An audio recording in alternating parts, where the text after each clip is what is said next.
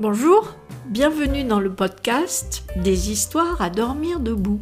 Je m'appelle Etty et depuis 10 ans, je tiens une chambre d'hôte. Je voudrais vous raconter les histoires drôles, émouvantes, surprenantes que j'ai entendues tout au long de ces années.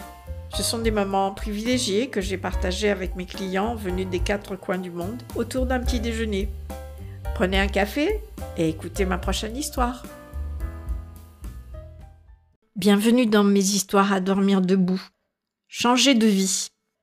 Elle me dit à mi-parcours, parfois, on a envie de changer de vie et c'est ce que je suis en train de faire.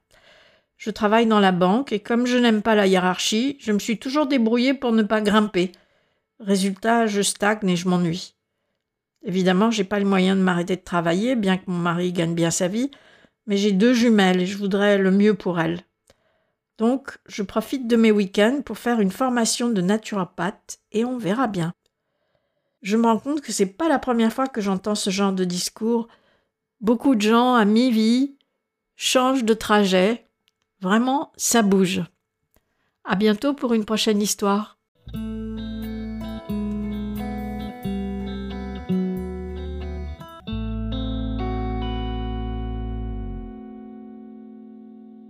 Bienvenue dans mes histoires à dormir debout. Triste. Elle vient faire un stage fleur de bac et son mari l'accompagne. Au petit déjeuner, je leur demande s'ils ont des enfants. Elle me dit j'en ai trois. Et lui me dit j'en ai deux. Ils sont mariés. Je leur demande s'ils les voient souvent. Elle me dit que ces trois enfants sont disséminés dans toute la France et qu'elle les voit pour les anniversaires et les fêtes. Lui me dit mes enfants n'ont pas supporté que je me remarie, et depuis dix ans ils ne veulent plus me voir. J'aimerais tellement que le téléphone sonne, ou bien qu'il me fasse une surprise en arrivant à l'improviste, mais je crois que c'est fichu. Pourtant, à trente ans, il devrait comprendre, vous ne croyez pas, madame? Je suis triste pour lui. À bientôt pour une prochaine histoire.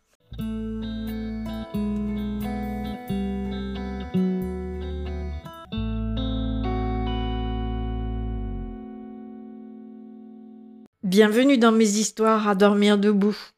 Dans la lune. Cinq personnes sur mon palier, ça sent l'embrouille. J'ai dû me tromper dans mes réservations. Je case les deux couples chacun dans une chambre et me retrouve avec une dame qui a réservé et que j'ai oublié de noter.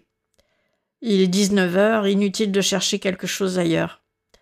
Je tente un appel euh, à une ou deux chambres d'hôtes à proximité, rien n'est libre. J'ai pas le choix.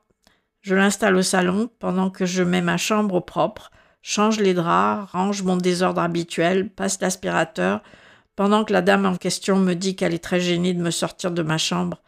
Mais je ne pouvais pas la laisser sur le palier. Ce soir, c'est canapé pour moi. Heureusement, elle n'a réservé qu'une nuit. À bientôt pour une prochaine histoire.